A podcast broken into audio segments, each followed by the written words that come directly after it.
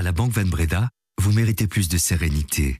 Plus de sérénité pour écouter le brief pendant que nous nous concentrons sur vos questions financières. Banque Van Breda.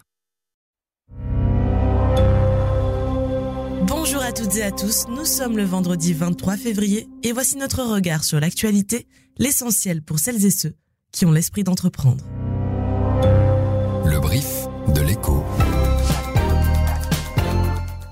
Programme du jour, le géant des puces électroniques Nvidia explose les records et il perturbe les bourses du monde entier. Un autre record de performance, mais signé Kinépolis cette fois-ci.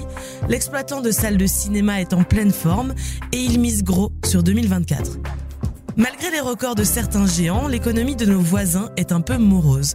La France et l'Allemagne ont revu leurs prévisions de croissance à la baisse pour l'année à venir, mais la Belgique échappera-t-elle à une annonce similaire?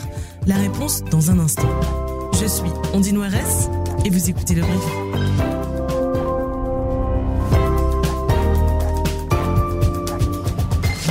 Le brief. Cette info dès 7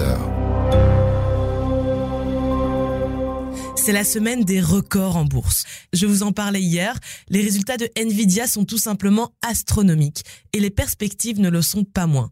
Le numéro 1 mondial des puces électroniques a largement battu les attentes des analystes. Il prévoit 24 milliards de dollars de revenus pour le trimestre en cours. Sa croissance est quasi exponentielle. Xander Vlassenbroek, bonjour. Bonjour Andine. Alors vous êtes journaliste financier à l'écho et vous avez analysé les perspectives de Nvidia pour le brief. La question qui se pose maintenant c'est est-ce qu'il y a une limite à cette croissance incroyable? Pour l'instant, on ne peut pas dire que cette croissance soit en train de ralentir puisque la prévision pour le trimestre en cours de 24 milliards de dollars, c'est 300% de plus qu'il y a un an et c'est assez logique puisque ces puces sont devenues indispensables à la révolution de l'intelligence artificielle. À l'heure actuelle, 40% des ventes de Nvidia sont réalisées auprès des géants de la big tech, Amazon, Microsoft, Meta, Google, qui dopent leur centre de données avec les puces d'NVIDIA. Bien sûr, les arbres ne montent pas jusqu'au ciel, Mhm. donc euh, à partir du trimestre suivant, il devrait y avoir une modération de la croissance. Les revenus, en fait, vont continuer d'augmenter probablement, mais à un rythme un petit peu moins soutenu. Notons quand même qu'avec une marge opérationnelle de 67%, il n'y a pas vraiment de problème de rentabilité pour Nvidia. Merci Xander. Et puis le cours de Nvidia s'est évidemment envolé hier à Wall Street. Le titre gagnait plus de 16% à la clôture. Du coup, sa capitalisation boursière a bondi de plus de 270 milliards en une seule journée. C'est du jamais vu pour une entreprise. Les résultats de Nvidia ont dopé les marchés dans le monde entier. La bourse de New York a fini en nette hausse. L'indice S&P 500 et le Dow Jones ont eux aussi atteint des records. Hier déjà, l'indice Nikkei de la bourse de Tokyo affichait un nouveau record aussi. Et dans la foulée, c'est le stock 600 européen qui battait lui aussi un record de deux ans, juste au-dessus de 495 points à la clôture. Bref, c'est la journée des records, comme je vous le disais. Bruno Ravescott, c'est le responsable du service Investir de l'écho. L'Europe boursière, elle semble un peu à la traîne dans cette avalanche de records, mais écoutez son analyse. Oui, alors en effet, euh, l'indice euh, pan-européen Stock 600, c'est un record qui peut euh, sembler plus tardif, mais il a aussi le mérite d'être alimenté par un panel d'acteurs plus diversifiés.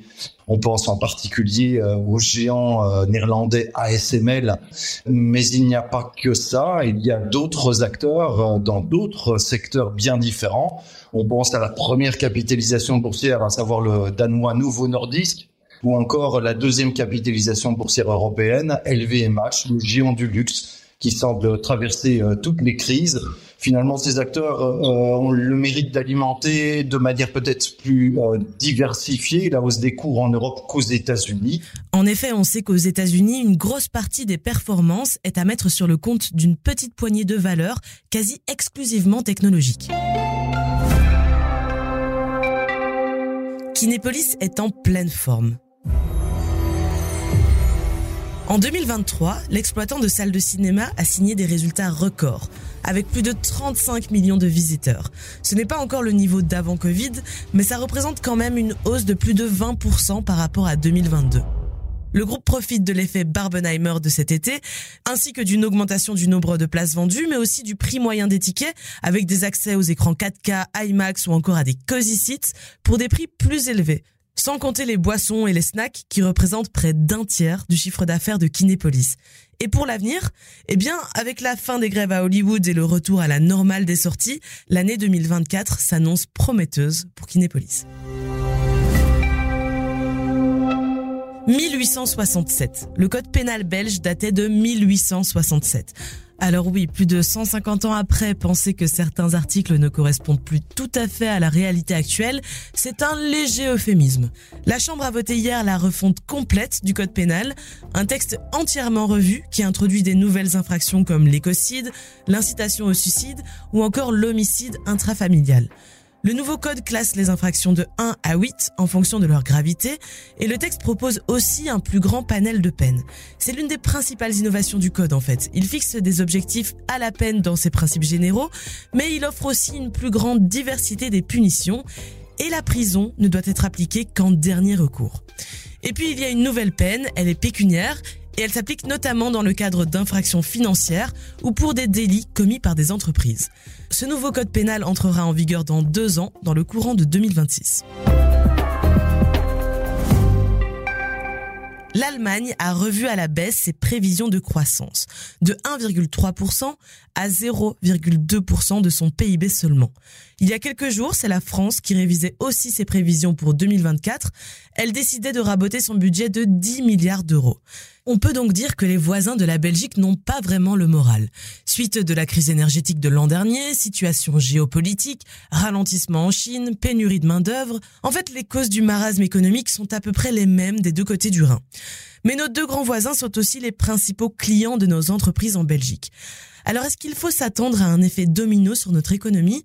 J'ai posé la question à Bernard Keppen, le chief économiste de la banque CBC, et il ne le croit pas la croissance de l'économie en Belgique en 2024 et d'ailleurs en 2023 vient essentiellement de la consommation intérieure et des investissements des entreprises et ne viendra pas des exportations, des exportations nettes. Donc cet élément-là, clairement, ne jouera pas favorablement à la croissance de la Belgique. La consommation en Belgique se maintiendra parce qu'il y a deux éléments qui sont favorables aujourd'hui à cette consommation. Le premier élément, c'est qu'on a toujours l'impact positif de l'indexation des salaires qui continue à percoler sur l'économie. Et le deuxième élément, c'est très clairement aujourd'hui, euh, on a un marché de l'emploi qui reste soutenu, donc qui soutient également la consommation. Et ces deux éléments sont favorables à la consommation en Belgique. Sa haute façade blanche domine le site avec juste devant la signature manuscrite de Durobor. Depuis son arrêt en 2020, le site de l'ancienne gobeletterie de Soigny, en province du Hainaut, est voué à la reconversion. Et c'est un tout nouveau quartier qui va naître à la place, à quelques encablures à peine du centre-ville, sur une superficie d'un peu plus de 9 hectares. Un master plan vient d'être publié pour structurer ce nouveau quartier autour de nouvelles fonctions. Laurent Pinon est membre de l'agence urbanistique Alphaville. Il décrit pour le brief les lignes de force du projet. Alors, le master plan euh, vise à constituer un nouveau quartier pour euh, la ville de Soigny. Donc, on passe d'un site euh, complètement fermé de 9 hectares à demain plusieurs îlots qui vont avoir des fonctions différentes et qui vont permettre aux citoyens eh de parcourir ce site à nouveau. Donc on aura, euh, on va dire, la première fonction, euh, c'est l'espace public. Hein. Et puis ensuite, on a des fonciers euh, avec différentes fonctions. La fonction économique, bien entendu, c'était celle qui était primordiale. Et puis des fonciers d'équipement public, avec une maison de santé, une salle des fêtes, une salle communale. Et puis enfin, du foncier aussi un peu pour du, développement résidentiel. Toutes ces activités, elles devraient permettre de créer jusqu'à 350 emplois sur le site. Et puis la publication de ce master plan, elle s'accompagne d'un appel à manifestation auprès des investisseurs privés. Il permet aussi de débloquer la phase d'assainissement et de dépollution du site. Le montant total des travaux est estimé à 16 millions d'euros et il devrait être achevé en 2027. Proximus est-il assis sur un trésor? Avec l'installation de la fibre optique, le bon vieux réseau de fils de cuivre sera bon pour la casse. Avec 200 000 km de câbles, cela fait quelques tonnes de cuivre donc, qui s'échangent aujourd'hui autour de 8500 dollars la tonne. Depuis 2015, en récupérant ces vieux câbles, l'opérateur a déjà pu dégager plus de 5 millions d'euros rien que via la revente de son cuivre à des entreprises spécialisées. Et des milliers de kilomètres sont encore à extraire et donc des milliers d'euros à récupérer. Mais Proximus relativise un peu l'importance du trésor en question.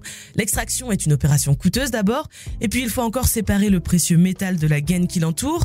Et par ailleurs, quelques millions de récupérés, c'est bien, mais ce n'est pas ça qui va financer le déploiement de la fibre optique évaluée à 9 milliards d'euros.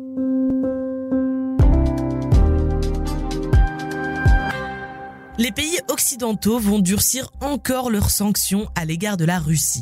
Les Européens ont décidé de mettre en œuvre un nouveau train de mesures suite à la mort de l'opposant Alexei Navalny. Les États-Unis doivent annoncer ce vendredi des répressions majeures à l'égard du régime de Moscou et le G7 discutera lui aussi d'un durcissement des sanctions ce samedi. Mais ces sanctions économiques ne semblent pourtant pas avoir beaucoup d'effets. Au contraire, presque. En janvier, le Fonds monétaire international a même révisé à la hausse ses prévisions de croissance pour l'économie russe, soit 2,5% pour 2024, quand on table plutôt sur un maigre 0,9% en zone euro pour vous donner un élément de comparaison. Et puis la Russie contourne très largement ses sanctions par l'intermédiaire d'autres pays, comme la Chine, l'Inde ou encore plusieurs pays d'Asie centrale. Partons du côté de l'Ukraine cette fois, avec cette question qui peut paraître un peu cynique, mais est-ce que nos entreprises, elles peuvent toujours commercer avec l'Ukraine, ce pays envahi par la Russie depuis deux ans? C'est l'une des nombreuses questions posées dans notre brief spécial consacré aux deux ans du conflit, avec le journaliste Guillaume Cordeau à la présentation, aux côtés de Serge Quadbac, le rédacteur en chef adjoint de l'Echo, et Nabil Gijakli, directeur général adjoint de Credendo, un groupe d'assurance crédit. Avec eux, vous disposerez de toutes les clés pour comprendre la situation. Alors, est-ce le moment pour les entreprises belges d'investir en Ukraine? Nabil Gijakli répond. L'Ukraine, c'était avant l'invasion 100 milliards de PIB annuels, donc c'est relativement modeste. La place dans les exportations en Europe et en Belgique, c'était relativement aussi limité. Vous avez des besoins spécifiques. Euh, l'armement, on l'a évoqué, mais aussi de la nourriture, des produits pharmaceutiques, de l'alimentaire, euh, éventuellement des produits énergétiques, parce qu'il fait froid. Et donc là, vous pouvez euh, reprendre une série de transactions commerciales de ce type-là. Par contre, parler de la reconstruction du pays, euh, des infrastructures, euh, des usines, des transports. Un moment ou un autre, ça devra se faire, mais je pense que pour l'instant, le conflit est loin d'être achevé, et donc c'est très prématuré. Vous allez construire quelque chose qui risque de détruire euh, immédiatement après. Ce brief spécial est à retrouver en intégralité sur toutes les plateformes de podcast, sur notre site et sur notre application. Je vous mets le lien dans les notes de cet épisode. C'est déjà la fin de ce brief et la fin de la semaine aussi. Je vous souhaite à toutes et à tous un très bon week-end. Amusez-vous, reposez-vous et on se retrouve en forme dès lundi avec notre invitée Charlotte de Montpellier, senior économiste chez ING. Merci à Laurent Fabry d'avoir minutieusement préparé cet épisode. Salut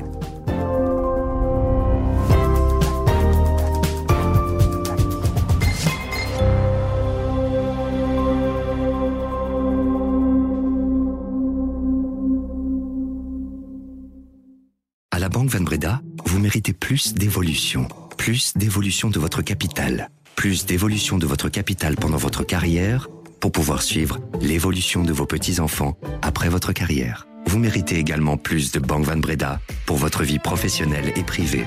Banque Van Breda, réservée aux entrepreneurs et aux professions libérales.